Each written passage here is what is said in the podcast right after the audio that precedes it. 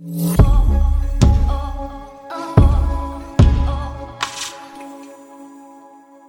écrit rarement à celles et ceux que l'on aime lorsque tout va bien. Maman, tu es en pleine forme, nous n'avons pas de crise majeure à traverser, ni de pardon à s'accorder, mais comme on n'écrit jamais à celles et ceux que l'on aime lorsque tout va bien, l'exercice me trouble. Pourtant, il y en aurait des choses à se dire, des douceurs à s'envoyer, et des mots qui portent à s'offrir. Les textos, on maîtrise. L'art du tac sur les réseaux sociaux aussi, avec des cœurs et des yeux en étoiles. Les coups de fil de deux heures ou de trois minutes, on gère.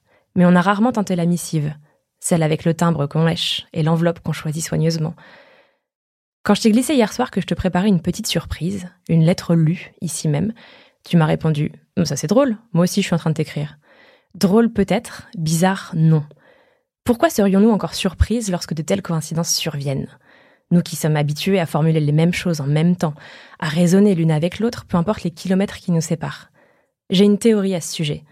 C'est que le fil qui s'est tissé entre nous alors que tu n'étais même pas encore une adulte est, je le crois, fait de brins plus résistants que les autres. J'ai grandi dans ton ventre de jeune fille, à l'abri des regards, mais pas des railleries. Une battante. Seule une battante pouvait décider de me garder, de m'aimer et de tout faire pour me protéger. Il m'a fallu du temps pour comprendre tout ce que tu as traversé. Et c'est compliqué, hein?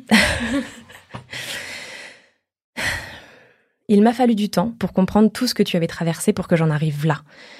Dans cette vie dans laquelle la chance me sourit, que je n'échangerai pour aucune autre. Te dire que je suis fière de toi ne suffit pas. Tu m'as toujours porté et soutenu, peu importe les vents et les marées qui t'agitaient. Pour ça et pour tout le reste, pour cette confiance que tu m'as insufflée dès mes premières années, merci. Nous ne sommes pas toujours d'accord, et c'est, je crois, ce qui fait la force de notre relation. On ne plie pas l'une devant l'autre, on discute, on débat, on se moque gentiment aussi un peu, mais on grandit, on s'élève ensemble.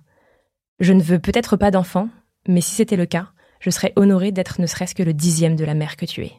Love you, mom.